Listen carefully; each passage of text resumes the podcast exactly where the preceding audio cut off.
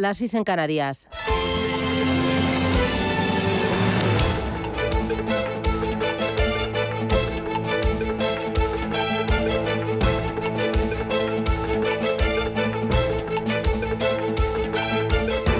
Capital Intereconomía, con Susana Criado.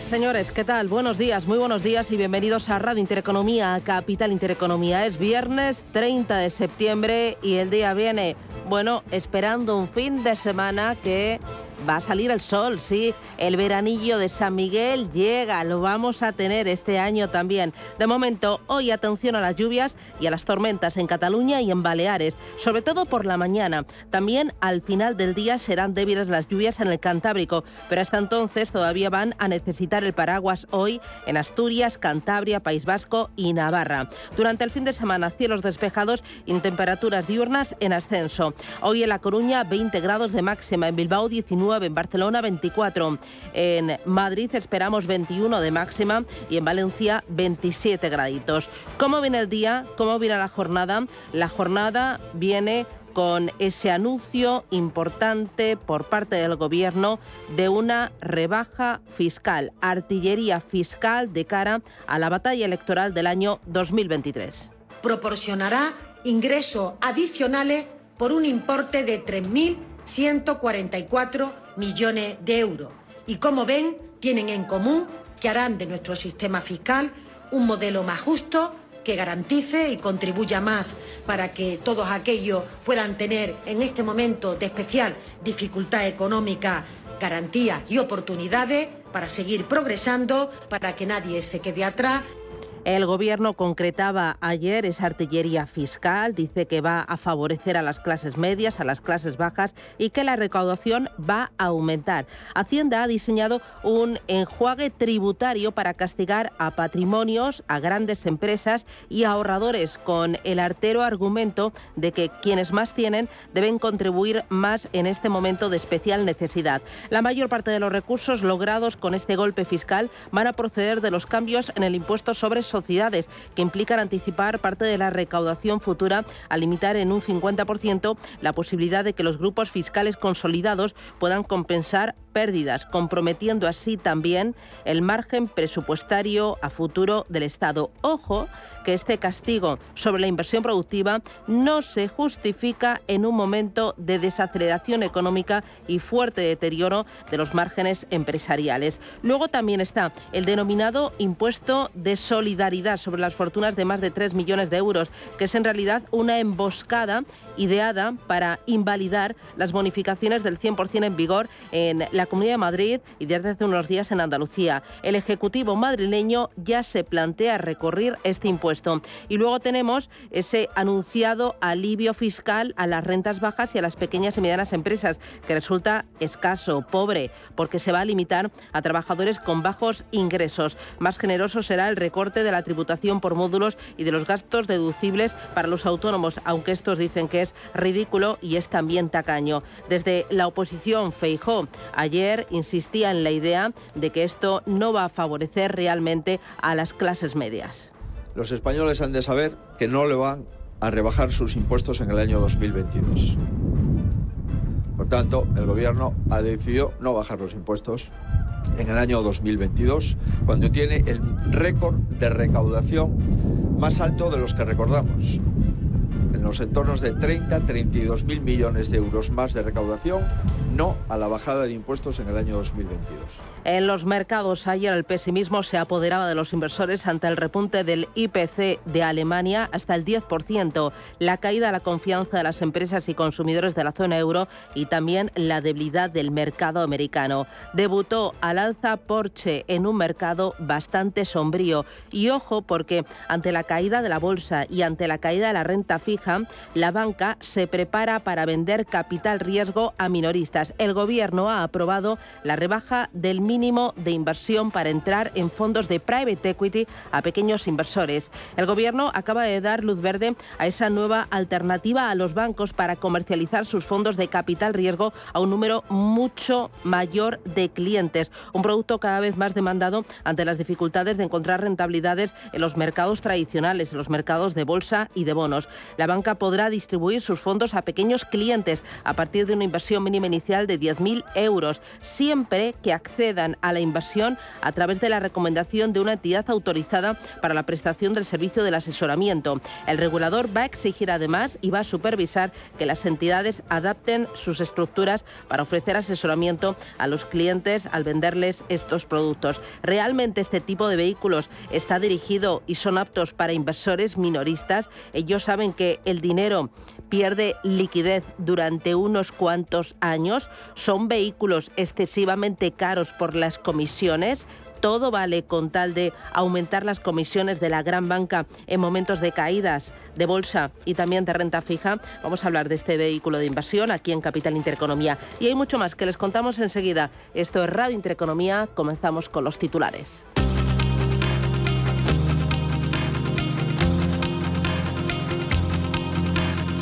En Radio Intereconomía. Las noticias capitales. El Gobierno anuncia una bajada fiscal para las rentas inferiores a 21.000 euros. Que tendrán una reducción en el IRPF. Además, se eleva hasta los 15.000 euros las rentas que están exentas de hacer la declaración. Se impondrá un impuesto temporal a quienes tengan un patrimonio superior a los 3 millones de euros y bajará el IVA del 10 al 4% para los productos de higiene femenina. El acuerdo en materia fiscal entre los socios del Gobierno allana el camino para la aprobación de los presupuestos generales del Estado. María Jesús Montero es la ministra de Hacienda.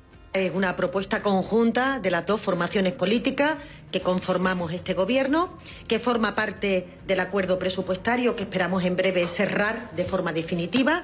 Quedan aún pendiente algún fleco y, por tanto, están diseñadas y están evaluadas conjuntamente por ambos partidos. Hacienda mejora su oferta salarial a los funcionarios. Aumenta del 2 al 3,5% la subida salarial para este año y plantea un alza de hasta el 3,5% para 2023 y hasta el 2,5% para 2024. Además, ofrece un 0,5% más y el IPC se mantiene elevado y otro 0,5% más en función del crecimiento del año que viene. Ahora los funcionarios tendrán que valorar si aceptan esta propuesta. Ayer en estos micrófonos, el presidente del sindicato CESIF, Miguel Borra, calificaba de insuficiente la anterior oferta del Gobierno hemos doblado el brazo al gobierno, le hemos obligado a sentarse a negociar. Llevábamos dos años sin negociar el tema de los salarios públicos, pero desde luego la oferta que hace el gobierno es total y absolutamente insuficiente. Pero fíjese usted que la oferta que está haciendo de uno y medio, dos y medio y dos es que escasamente va a cubrir ni siquiera la mitad de la inflación de este ejercicio 2022. Ya no le digo a usted nada la del 23 ni la del 24. La Unión Europea celebra este viernes una cumbre para hacer frente a la crisis energética. En la que acordarán un ahorro generalizado del 10% del consumo eléctrico, un impuesto a los beneficios extraordinarios de las petroleras y un tope de precio a las renovables para tratar de aliviar los precios de la energía. Cumbre la que estará presente la ministra de Transición Ecológica española, Teresa Rivera. Aquellos países que cuentan con un perfil eléctrico de bajas emisiones, aunque tengan que utilizar gas, se verían muy beneficiados por la aplicación del mecanismo ibérico. Aquellos países donde el peso del carbón y del gas es muy elevado, probablemente tendrían mucho menor beneficio. Es una de las cosas que vamos a discutir mañana, de qué modo los Estados miembros pueden contar con la extensión del mecanismo ibérico o con alternativas. Las bolsas bajan este viernes a la espera del dato de inflación en la zona euro. Caen los futuros en Europa y también en Estados Unidos y bajan las bolsas asiáticas. Será la primera estimación del IPC de septiembre después de que los precios en la eurozona se elevaran en agosto hasta la cifra récord del 9,1%. El dato se va a publicar después de que ayer conociéramos que el IPC en España se relaja en septiembre hasta el 9%, pero sube en Alemania hasta el 10%. Jetzt geht es um eine Gaspreisbremse.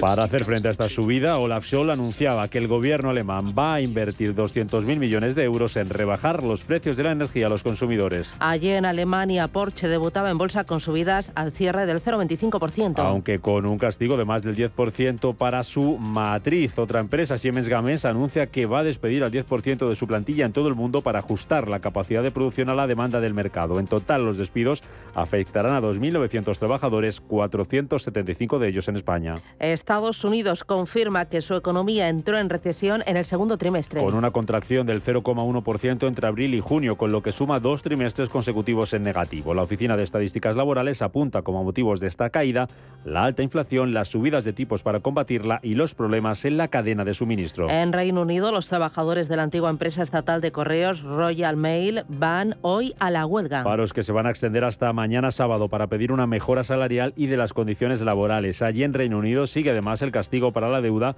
El bono británico a 10 años se disparaba este jueves su, su rentabilidad hasta el 4,14%, mientras que la deuda a 30 años superaba el 2,7% por las dudas sobre el plan fiscal del gobierno británico que ayer volvía a defender la primera ministra británica, Liz Truss.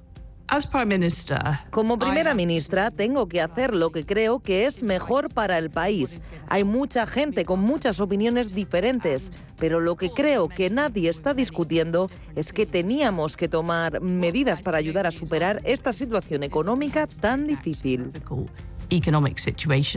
En Rusia, Vladimir Putin reconoce la independencia de los territorios del este de Ucrania. Donetsk, Lugansk, Gerson y Zaporilla, donde se realizaron consultas de adhesión la semana pasada. Además, hoy el Consejo de Seguridad de la ONU se reúne de urgencia a petición de Rusia para discutir las fugas en los gasoductos Nord Stream. Más cosas que nos deja el día. En Brasil termina la campaña electoral de cara a la primera vuelta de las elecciones que se celebran este domingo. En las que se enfrentan Jair Bolsonaro y Lula da Silva, que parte con ventaja las encuestas. Você se comporta com o presidente, respeite quem está assistindo, no minta. No minta que es un presidente de la República. Debate anoche entre ambos candidatos. Si ninguno de ellos consigue más del 50% de los apoyos este domingo, deberán concurrir a una segunda votación que se celebraría el 30 de octubre. Y el huracán Ian llegará hoy a Carolina del Sur. Después de dejar importantes daños en Cuba y en el suroeste de Florida. This could be the deadliest hurricane in Florida's history. Este podría ser el huracán más letal en la historia de Florida, decía el presidente estadounidense Joe Biden sobre Ian, que este viernes volverá a tocar tierra y entrará con fuerza en el estado de Carolina del Sur.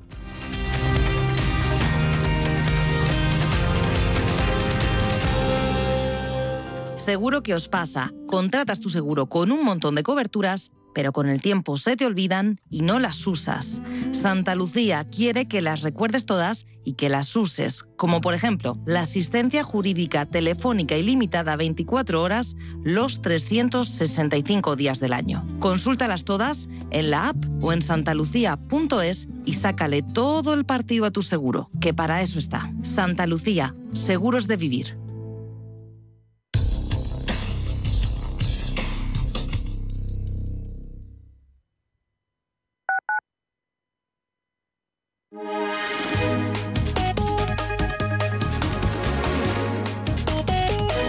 Alliance Bernstein, comprometidos con la sostenibilidad y el cambio climático, les ofrece la información del tiempo. Hoy se esperan cielos nubosos en gran parte del país que irán desvaneciéndose a lo largo del día. Aún así, no se descartan precipitaciones débiles en Andalucía, Ceuta y Melilla. En cuanto a las temperaturas, bajan las mínimas y se estiman heladas débiles en la zona pirenaica. Alliance Bernstein, comprometidos con la sostenibilidad y el cambio climático, les ha ofrecido la información del tiempo.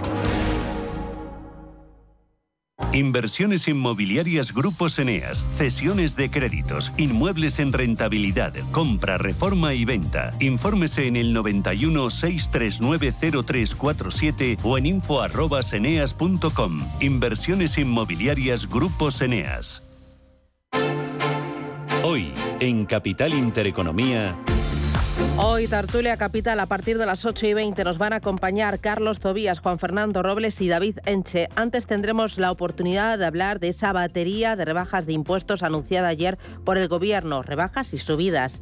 Ignacio Ruiz Jarabo, exdirector de la Agencia Tributaria, estará en Capital Intereconomía a partir de las 8 y cuarto. Tenemos mercados, bolsa, renta fija tiempo real desde las 9 menos 10 de la mañana con la preapertura y hasta nuestro consultorio de bolsa con Roberto Moro de Apta Negocios. Y ojo porque les vamos a presentar un fondo de inversión que acaba de lanzar CaixaBank.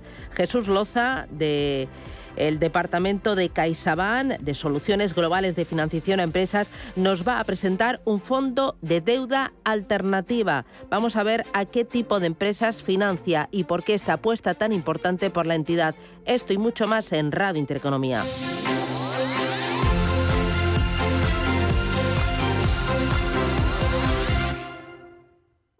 ¿Sabes qué tienen en común Eddie Murphy, Pierce Brosnan, Steve Jobs o John Lennon? Todos ellos crecieron en familias de acogida que les dieron cariño y estabilidad. Acoger a un menor es darle un hogar y ayudarle a construir su futuro. Campaña financiada por la Unión Europea Next Generation, Plan de Recuperación, Comunidad de Madrid.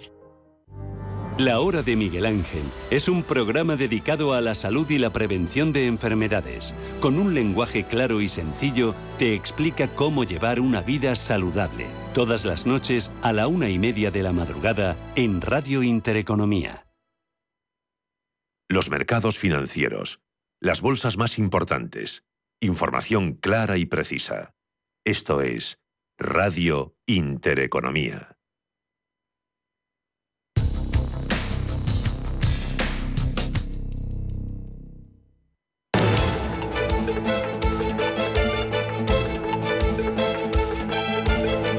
Capital Intereconomía con la educación financiera.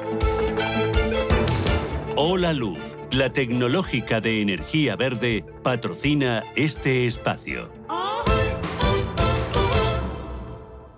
Miramos a los mercados financieros. Tiempo real en Asia. Manuel Velázquez, buenos días. Buenos días, Susana. Buenos viernes a todos los radioyentes. Vuelve el rojo un día más a las bolsas asiáticas. Vuelve porque hace un par de horas la negociación estaba con signo mixto y ya tenemos el rojo extendiéndose al Kospi surcoreano, una caída más suave del 0,3%, al igual que el Hansen de Hong Kong, retrocediendo un 0,16%. Tampoco es buen día para el índice Shanghai, retrocede un 0,25%. Las caídas más contundentes vuelven a ser en Tokio. La caída es del 2,25%. Muy bien, miramos ahora al mercado americano. Los futuros, Elena Fraile, ¿cómo vienen? ¿Qué tal? Buenos días. Pues vienen con caídas para el de Young, que están cediendo un 0,10% y avances tímidos para el SP, lo está haciendo en un 0,6% y el Nasdaq también esos futuros al alza en un 0,11%. Muy bien, dame tiempo real de las monedas y también del petróleo, algo que estamos vigilando muy de cerca en estas últimas jornadas. Pues eh, vamos a recordar primero el precio de las materias primas. Eh, la tendencia de las últimas eh, jornadas ha sido de una depreciación.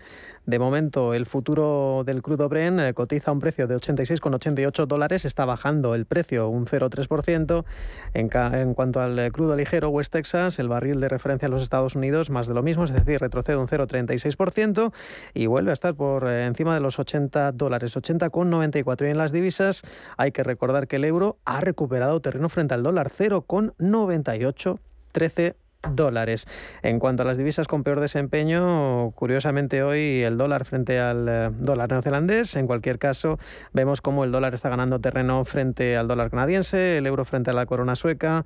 Eh, vamos a recordar una vez más eh, la situación de la libra. Hoy la libra gana frente al yen, ya saben que son las dos peores divisas en lo que llevamos de año y de mes, la libra dólar cotiza al alza, es decir, se está apreciando de nuevo la, la esterlina, un dólar 11, 29 centavos. El barril tipo Brent desde principios de este año acumula una plusvalía del 17%. Todos los índices en Europa están con recortes. El IBEX 35 en el año ya cae un 16,22% y el Eurostock 50 recorta desde el pasado 2 de enero un 23,72%. Ayer, como dices, el eurodólar rebotó un 1,47% en la jornada. Vamos a ir con los detalles y con con eh, las noticias que se están cotizando ahora mismo en Asia? Pues eh, los riesgos geopolíticos y la inflación no disminuyen y por tanto sigue la presión sobre los activos de riesgo en una semana en la que recordemos las principales instituciones, el Banco Mundial, OCDE, el Banco Asiático para el Desarrollo han confirmado unas expectativas de menor crecimiento global también para el continente asiático, también para China.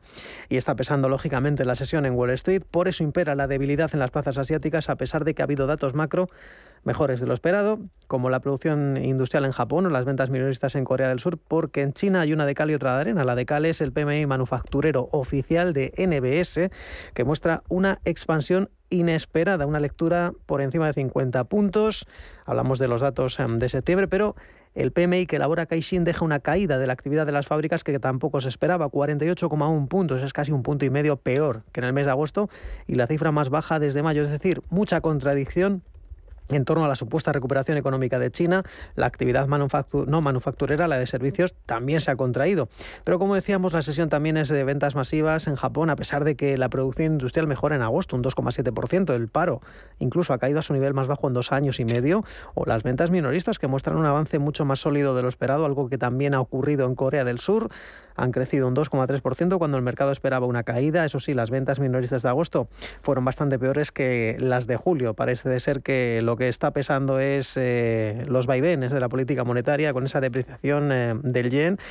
Hay que hablar de valores. Eh, SoftBank está cayendo más de un 2% después de que se haya confirmado que planea recortar al menos un 30% de su personal de Vision Fund.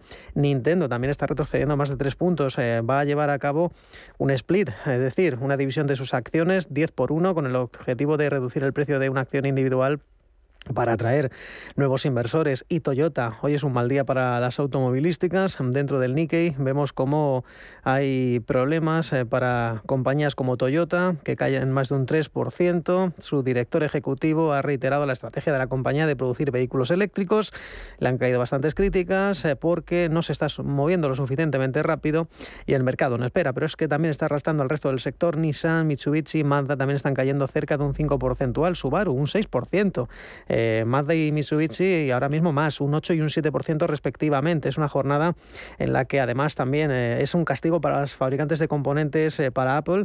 Están cayendo bruscamente después de una rebaja de recomendaciones de Bank of America, rebaja perspectivas para eh, este sector a neutral. También recorta el precio objetivo para compañías como Taiwan Semiconductors Manufacturing, que cae un 3%, Largan Precision, abajo un 5% dentro del Tokio, Nidec recorta prácticamente 5 puntos porcentuales Alps Alpine, ALPS Alpine, está también retrocediendo un 3%. Hay que buscar eh, subidas en la eléctrica Oki, subiendo un 3,4% dentro del eh, Nikkei de Tokio y por último en Hong Kong como decíamos, es un mal día para las inmobiliarias, Intel Properties cayendo un 4%, también Samsung está registrando problemas, eh, recordando más de un 3%, la fabricante de chips, SK Hynix, en cambio opta por el rebote. Muy bien, en el mercado americano para el día de hoy, las claves, las referencias, ¿qué estás mirando ya por el lado de las empresas y también por el lado de los datos? Bueno, por el lado de los datos hoy vamos a conocer esa publicación importante de ese gasto en consumo personal subyacente, también ese PMI de, eh, de Chicago, de la Universidad de Chicago correspondiente a septiembre, expectativas de consumidor de la Universidad de Michigan y también la confianza del consumidor. Pero esto será hoy. Eh, ayer lo que ocurrió es que cerraba en rojo el mercado, el Dayón perdía un 1,45%, el SP lo hacía un 2,11% y el Nasdaq eh, perdieron, eh, perdió un 2,84%. Eran unas caídas que coincidían precisamente con esa confirmación del gobierno de que la economía del país retrocedió un 1,0%, un 0,1% en ese segundo trimestre del año, caía a un ritmo anual del 0,6%. Así lo apuntaba ese tercer y último cálculo oficial de esa evolución económica del país, publicado por la Oficina de Estadística Laborales, que confirmaba la recesión técnica de la mayor economía del mundo al registrar dos trimestres seguidos de retrocesos del 0,4% de enero a marzo y de una décima de abril a junio. Y estos datos hicieron que el mercado lo acusara. Pero protagonista también de la jornada era Apple, que cerraba por segundo día consecutivo con caídas en torno al casi el 5% después de que Bank of América rebajará esa calificación de las acciones tecnológicas a neutral y recortará su precio objetivo, citando una demanda más débil del fabricante de iPhone por parte de los consumidores. Recordemos que el miércoles la agencia Bloomberg publicaba que la compañía de tecnología está abandonando sus planes para aumentar la producción de sus nuevos iPhone. Si nos fijamos también por sectores, en la jornada predominaron las pérdidas que estuvieron encabezadas por compañías de los servicios públicos, que dejaron casi un 4,91% o bienes no esenciales que lo hicieron en un 3,36% y entre las 30 cotizadas en el índice de Aullón, las mayores pérdidas las registraron Boeing, cuyas acciones cedieron un 6,8%, o Walgreens, que cedieron esas acciones un 4,97%, mientras que las únicas que cerraron en verde eran Traveler, con eh, subidas de un 1 al 16%, y Visa, que lo hizo en torno al 0,49%. Vimos también protagonista en la jornada, Google anunciaba que va a cerrar Stadia, esa, esa plataforma de videojuegos por Internet que lanzaba en el año 2019 y que nunca ha conseguido ese éxito esperado por el gigante tecnológico. Y es que en un mensaje en su blog corporativo, la empresa estadounidense explicaba que pese a esa sólida base tecnológica, el proyecto nunca ha traído a un número de usuarios eh, o al número de usuarios que se preveía, por lo que han tomado esa, dicen, difícil de, decisión para empezar a preparar su cierre. La, precisamente la, compañía Google, en este caso Alfa de la, matriz, eh, cerraba con caídas en torno a un 2,63%. Por otro lado, también protagonista en la jornada Amazon, dice que va a subir los salarios de cara a Navidad, subirá un dólar eh, la hora hasta los 19 dólares y es una medida que va a suponer también un coste de mil millones de dólares durante el próximo año para la compañía, aunque las acciones también de Amazon cerraban con caídas en torno al 2,72%. Por último, también nos fijamos en que la rentabilidad del bono del Tesoro estadounidense a 10 años que subió, subió el 3,76%. Muy bien, echamos un vistazo a la renta variable española y a la renta variable europea.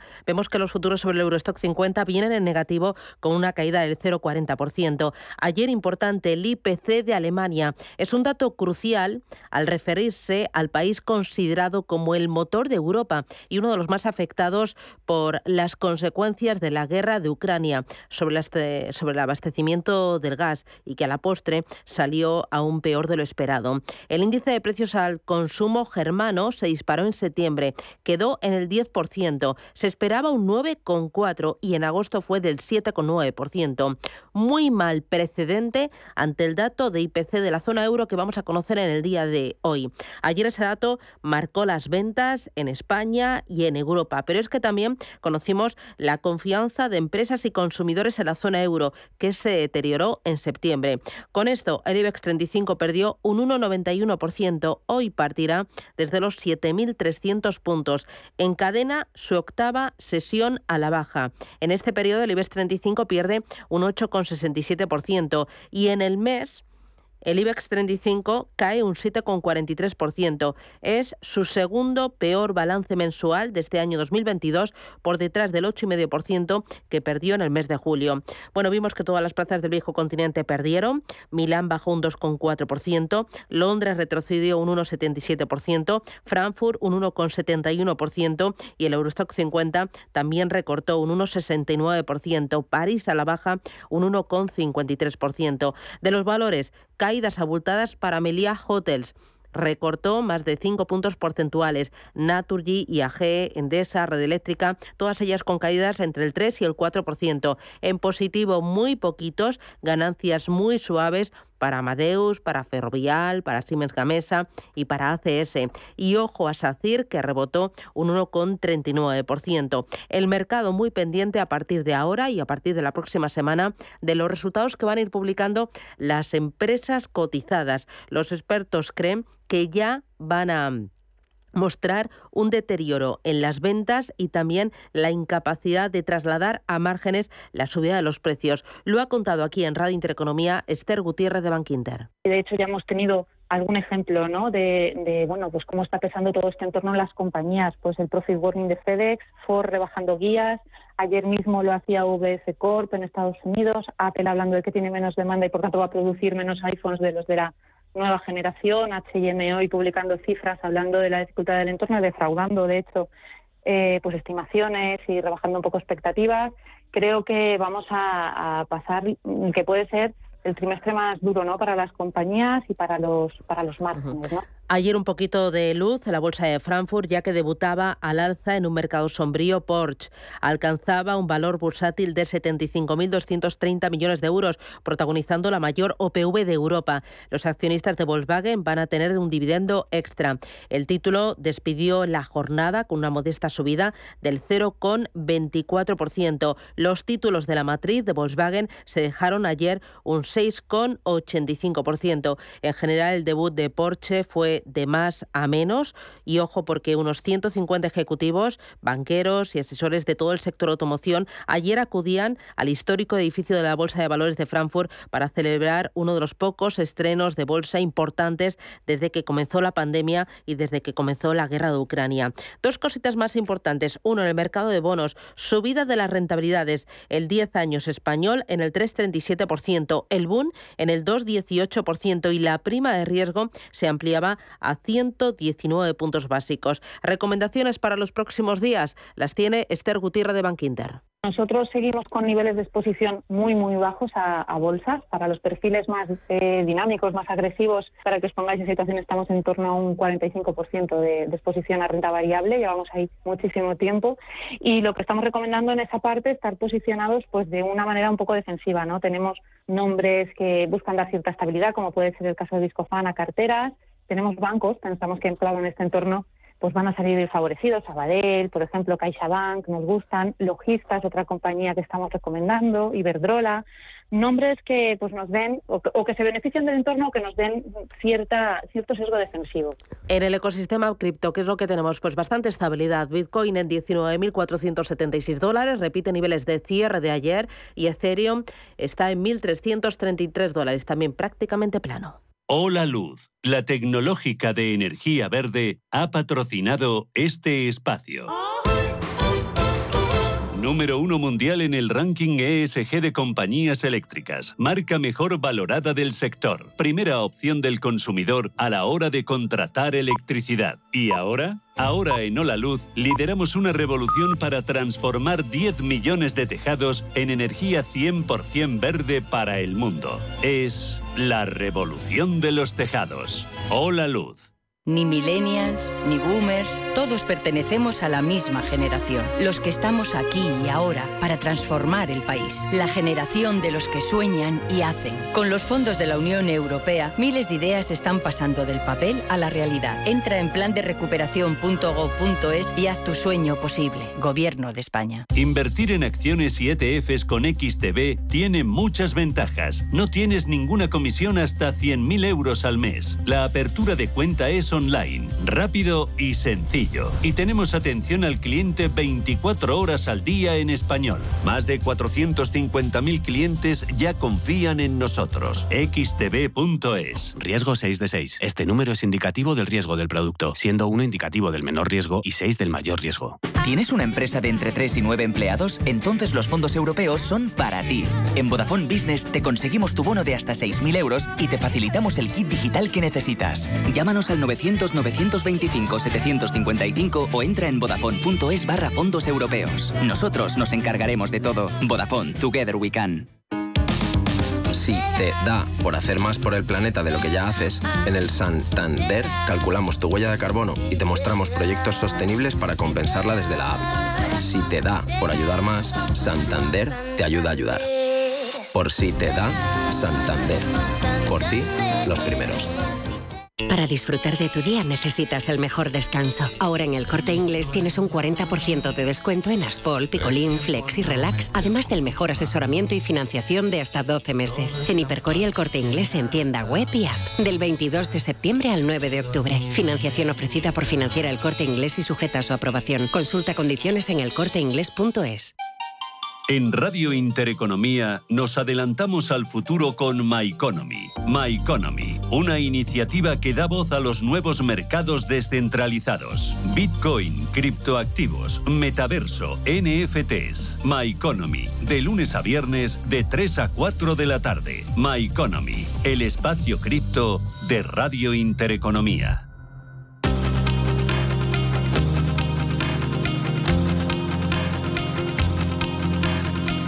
La información al minuto, la actualidad al momento. Capital Intereconomía. El Partido Popular critica la rebaja fiscal anunciada por el Gobierno. Desde la COE acusan al Ejecutivo de atacar a los empresarios. Alberto Núñez Feijó es el presidente de los populares y Antonio Garamendi el líder de la patronal. Las clases medias tampoco van a tener ningún tipo de rebaja de impuestos. Estas dos consideraciones son las que le podemos hacer de forma inmediata porque es la primera revisión de las medidas del Gobierno, pero nos pronunciaremos con detalle para no improvisar sobre eh, el contenido de alcance de esta decepcionante y escasa bajada de impuestos y que además no afecta al ejercicio 2022, cuando justamente es el ejercicio con mayor dificultad. Sigo diciendo, es un auténtico error lo que está haciendo el Gobierno porque creo que lo que precisamente hay que hacer es la deflactación de tarifas, lo que llevamos haciendo y diciendo desde hace bastante tiempo, y no entiendo que estamos en un debate electoral. Más bien más que un tema económico serio. Es decir, resulta que no había que hacerlo, ahora hay que hacerlo, pasado mañana sí, al otro no. La tarifa de gas natural bajará un 7,2% a partir de mañana por la rebaja del IVA al 5%. Desde el Ministerio de Transición Ecológica destacan que con esta medida se ha atenuado el impacto de los elevados precios del gas natural sobre los consumidores. El Gobierno aprobará el martes el plan de contingencia energética. El Ejecutivo asegura que las medidas de ahorro que ya se han aprobado han permitido reducir el consumo un 3,6% respecto a la media de los últimos cinco años. Los precios de la gasolina y el diésel vuelven a bajar esta semana y se sitúan ya por debajo de los niveles anteriores a la bonificación del Gobierno. De media, la gasolina se paga a 1,68 euros el litro y el diésel a 1,82 sin aplicar el descuento de 20 céntimos por litro. El Banco de España apuesta por seguir subiendo los tipos de interés para combatir la inflación. El gobernador Pablo Hernández de Cos advierte de que el precio del dinero se podría elevar en Europa hasta el 2,5%. El valor mediano del rango, que es amplio, lo cual de nuevo subraya la enorme incertidumbre que tenemos, se encuentra entre el 2,25 y el 2,5%. ¿Podemos considerar esto como un compromiso por parte del Banco Central? En absoluto. Insisto que se trata tan solo de una previsión. El Consejo General de Economistas mantiene en el 3,9% su previsión de crecimiento para España este año y sitúa en el 1,5% sus estimaciones de cara al que viene. Además, esperan una inflación media del 4% en 2023. La AEB pide a los sindicatos más tiempo para elaborar una propuesta de revisión salarial. La patronal bancaria trasladará su oferta en la próxima reunión prevista para el 21 de octubre. Y Bruselas acuerda prorrogar 10 años el acceso de pesqueros en aguas comunitarias para todos los países de la Unión Europea. De este modo, las restricciones actuales no expirarán a final de año como estaba previsto.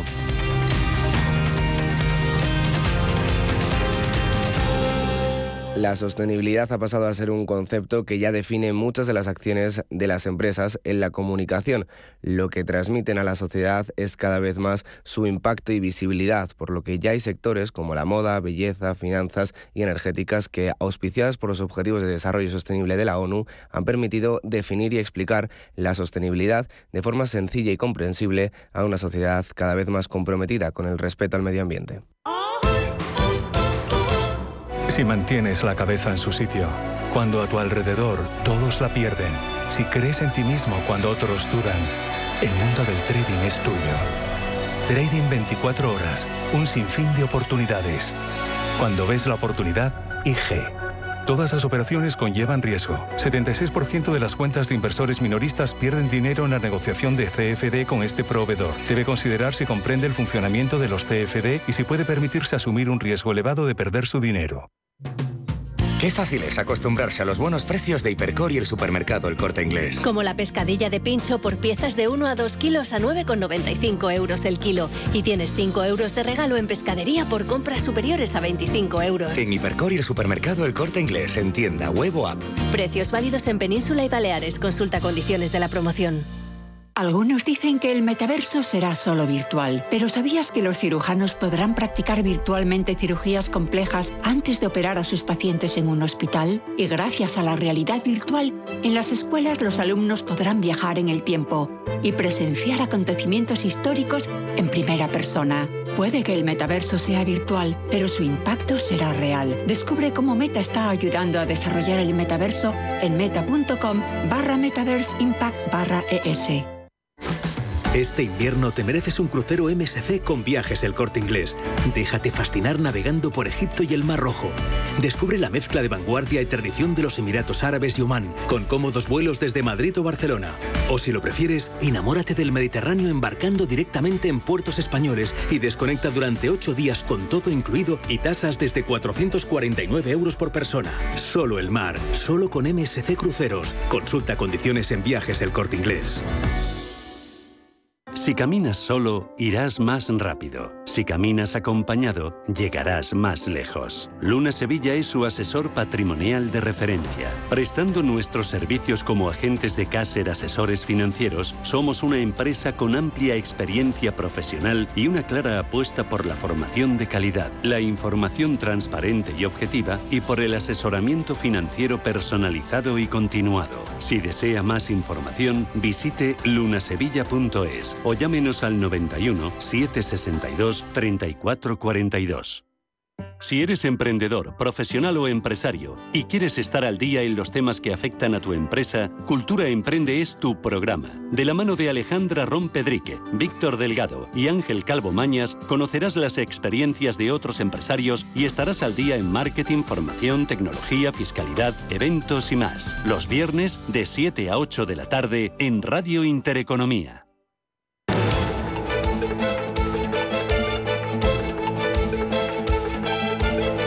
El primer análisis de la mañana.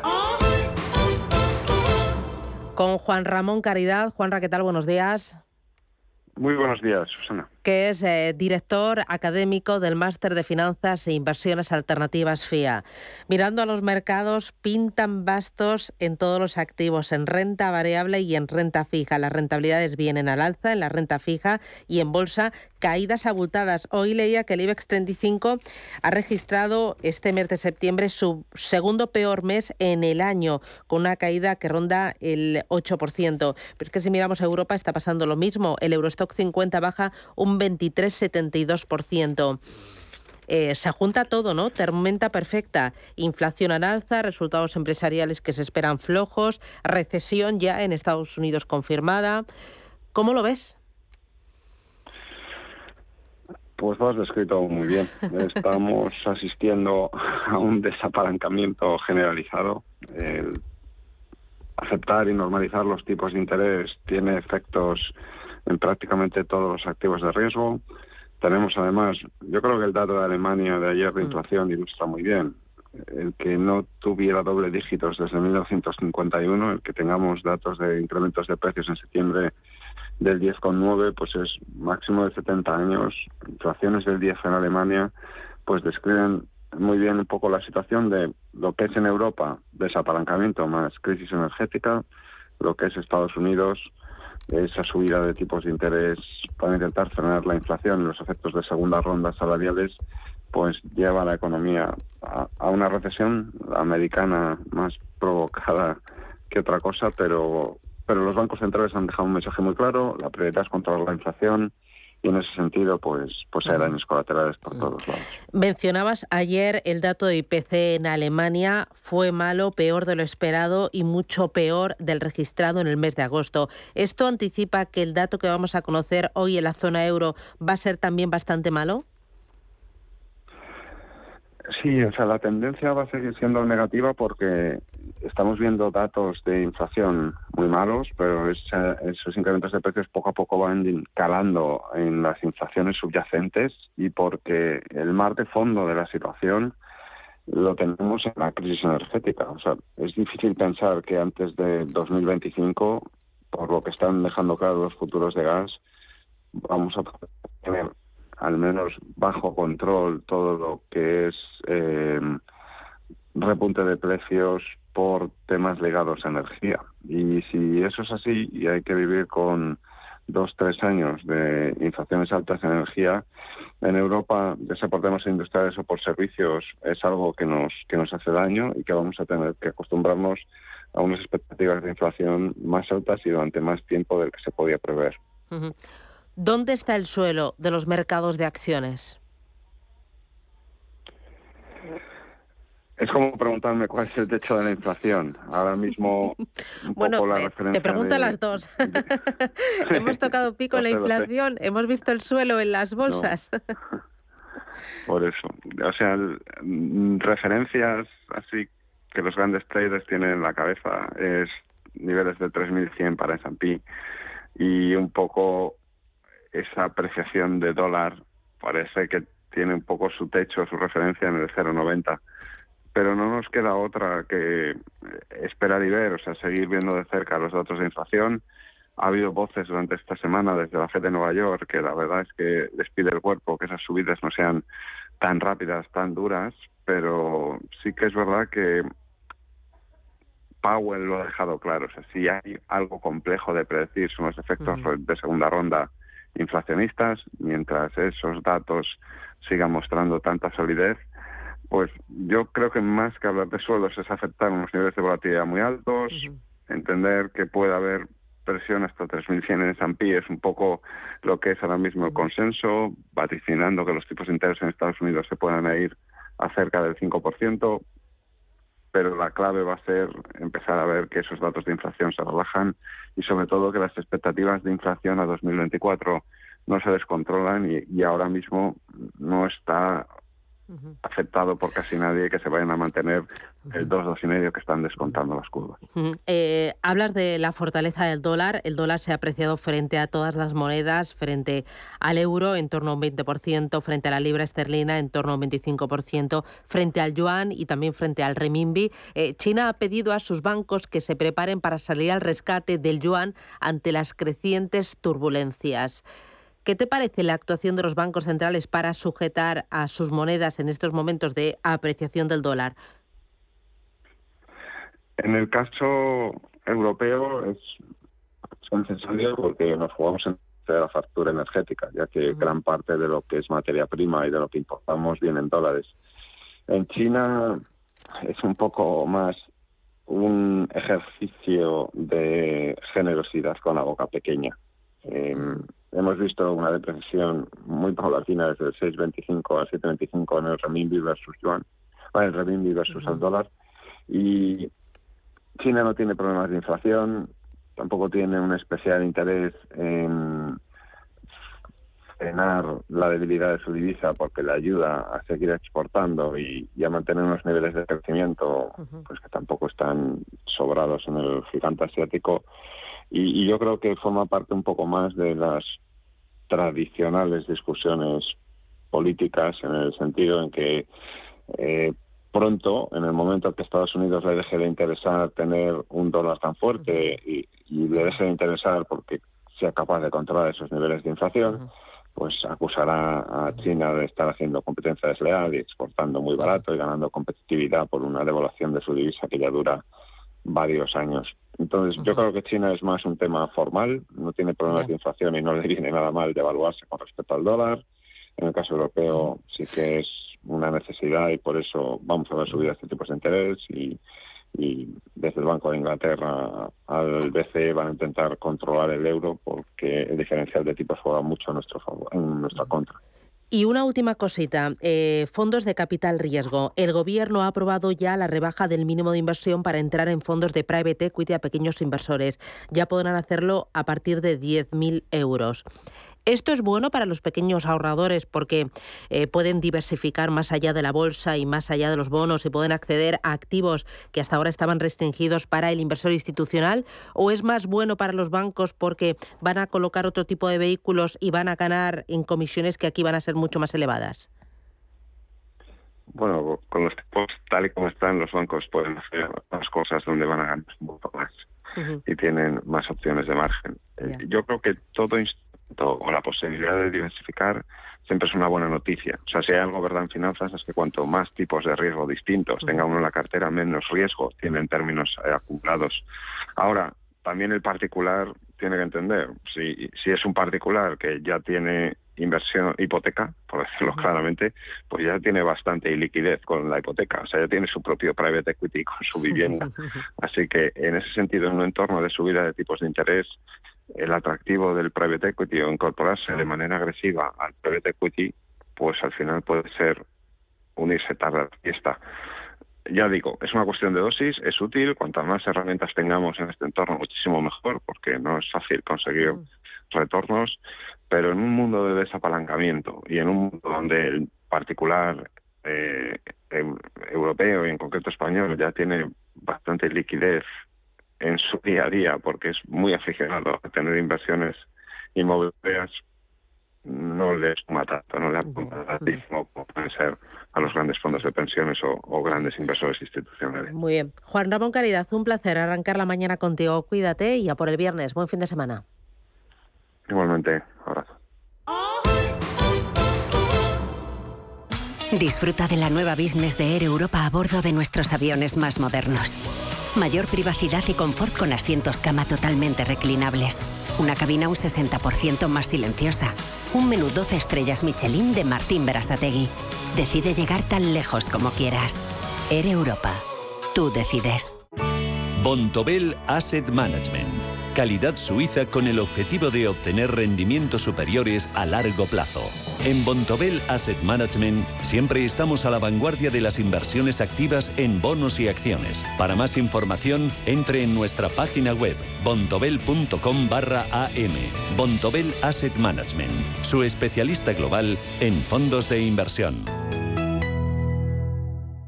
Para disfrutar de tu día necesitas el mejor descanso. Ahora en el corte inglés tienes un 40% de descuento en Aspol, Picolín, Flex y Relax, además del mejor asesoramiento y financiación de hasta 12 meses. En Hipercor y el corte inglés en tienda web y app. Del 22 de septiembre al 9 de octubre. Financiación ofrecida por Financiera el corte inglés y sujeta a su aprobación. Consulta condiciones en elcorteinglés.es.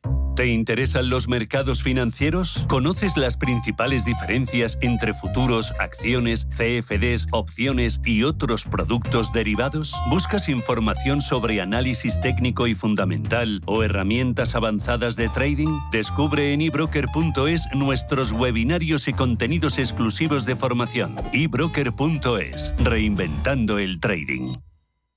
Escuchar el sonido relajante de las olas, descubrir playas de ensueño y paisajes volcánicos y conseguir desconectar. Con viajes El Corte Inglés vive Lanzarote. Disfruta de siete noches en Puerto del Carmen, en hotel de tres estrellas por solo 406 euros con desayuno, vuelos, traslados y excursión al mercadillo de Teguisa incluidos. Lanzarote, la isla diferente. Con viajes El Corte Inglés. Capital Intereconomía con la educación financiera.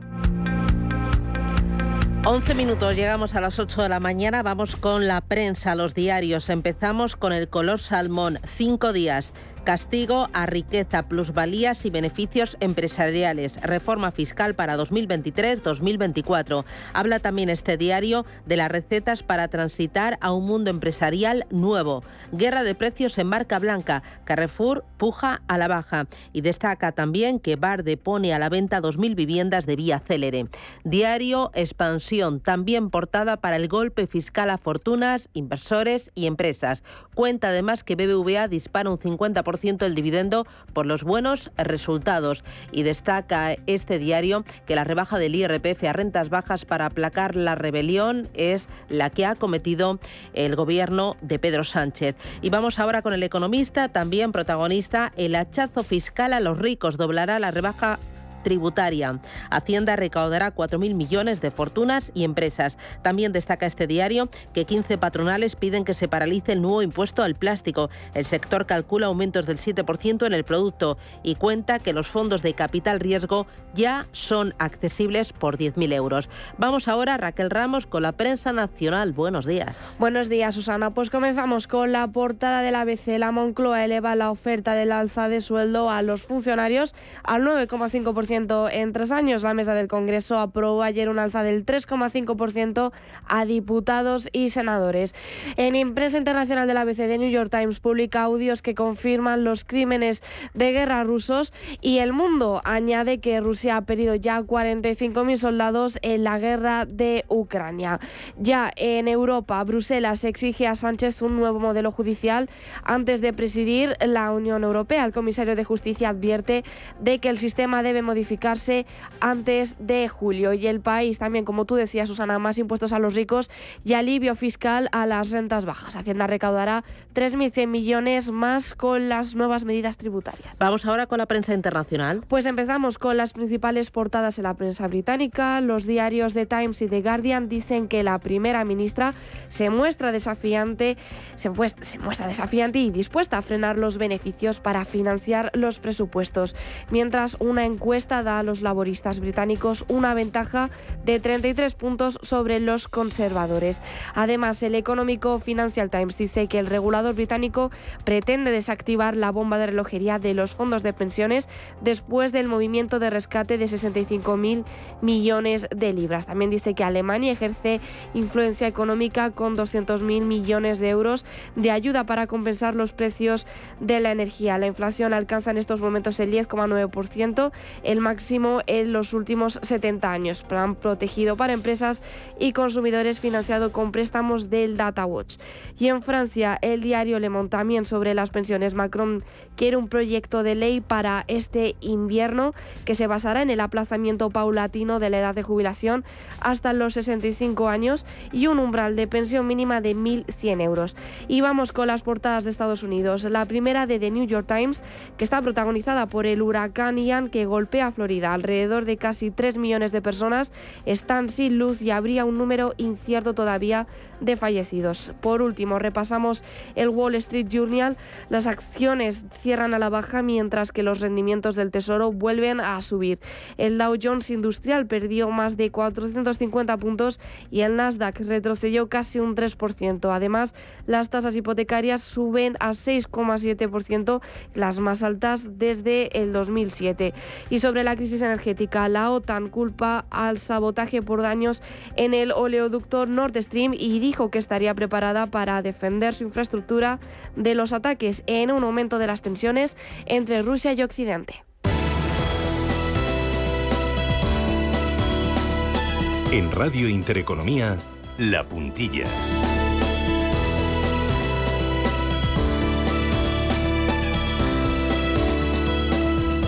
Miramos a Europa para ver las decisiones que se toman y cómo nos afectan a nosotros, a España, en nuestro día a día. Lo hacemos con Machei Beresteki, que es oficial de prensa en la representación de la Comisión Europea en Madrid. Machei, ¿qué tal? Buenos días, bienvenido. Hola, buenos días. Bueno, entre las muchas cosas importantes que nos han llegado esta semana desde Europa está ese nuevo, nuevo paquete de sanciones de la Comisión Europea eh, propuesto estos eh, días. Dame detalles en qué consiste, qué hay de nuevo. Sí, sí, eh, como bien has dicho, pues acabamos de proponer como la Comisión Europea un nuevo, ya octavo paquete de sanciones que es una respuesta a la pues, escalación del conflicto por parte de Rusia, a la eh, intención de anexión de las regiones de Ucrania, los falsos referendos que se están llevando a cabo ahí. Entonces la Comisión propone nuevas sanciones. Em, eh, son diferentes, pues, eh, diferentes, tienen diferentes partes.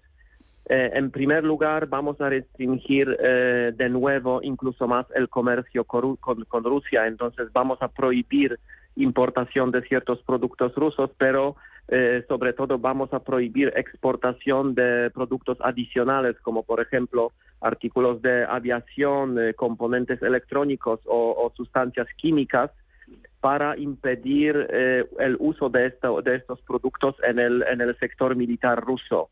Mm, eh, lo, que, lo, que, lo que proponemos prohibir también es la prestación de, servicios adicionales a Rusia desde Europa y prohibición que, que los nacionales de la Unión Europea formen parte pues de órganos de gobierno de las empresas rusas porque no queremos que pues su conocimiento su experiencia se use a, pues al beneficio de la economía rusa eh, lo que es también importante que propone la Comisión Europea eh, se refiere al, petróleo ruso que sigue siendo utilizado por algunos países en Europa, sobre todo en Europa de, Este.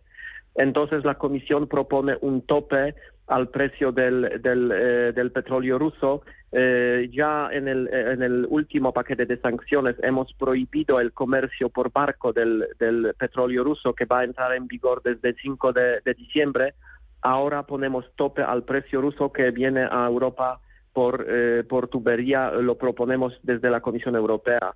Y finalmente, eh, es una nueva categoría de sanciones, eh, pues se trata de impedir em, la elusión de sanciones. Lo que pasa en cuanto a las sanciones y prohibición del comercio es que algunos de los productos europeos pues venden, em, compran, perdona, compran los terceros países y luego las revenden a Rusia. Ah, con esta nueva categoría proponemos también sancionar a las entidades y personas que hacen este tipo de elusión de las sanciones europeas.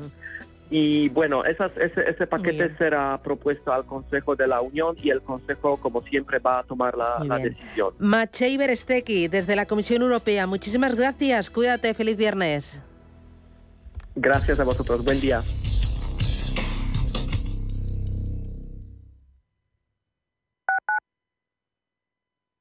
Algunos dicen que el metaverso será solo virtual, pero ¿sabías que los cirujanos podrán practicar virtualmente cirugías complejas antes de operar a sus pacientes en un hospital? Y gracias a la realidad virtual, en las escuelas los alumnos podrán viajar en el tiempo y presenciar acontecimientos históricos en primera persona.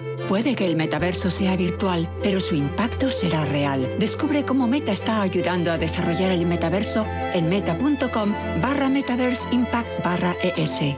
Cuando te emocionas con el taladro y originas un pequeño daño colateral provocando un apagón en todo el edificio, ¿qué seguro elegirías? ¡Vecino! Mafre, la aseguradora de más confianza en España. La mejor atención siempre con personas. FinanBest, gestor automatizado líder en rentabilidad en 2019, 2020 y 2021 de acuerdo con expansión All Funds. Planes de pensiones y carteras de fondos de inversión indexados y activos.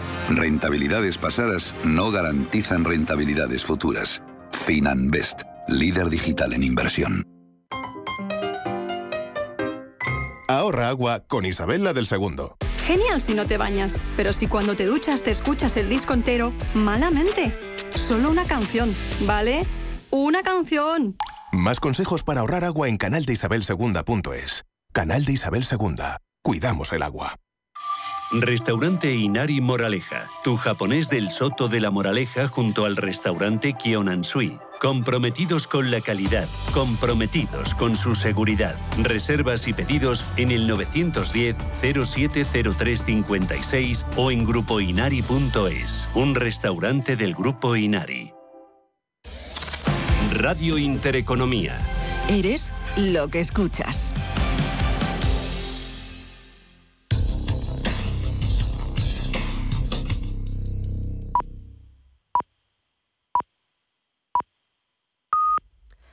Son las 8 de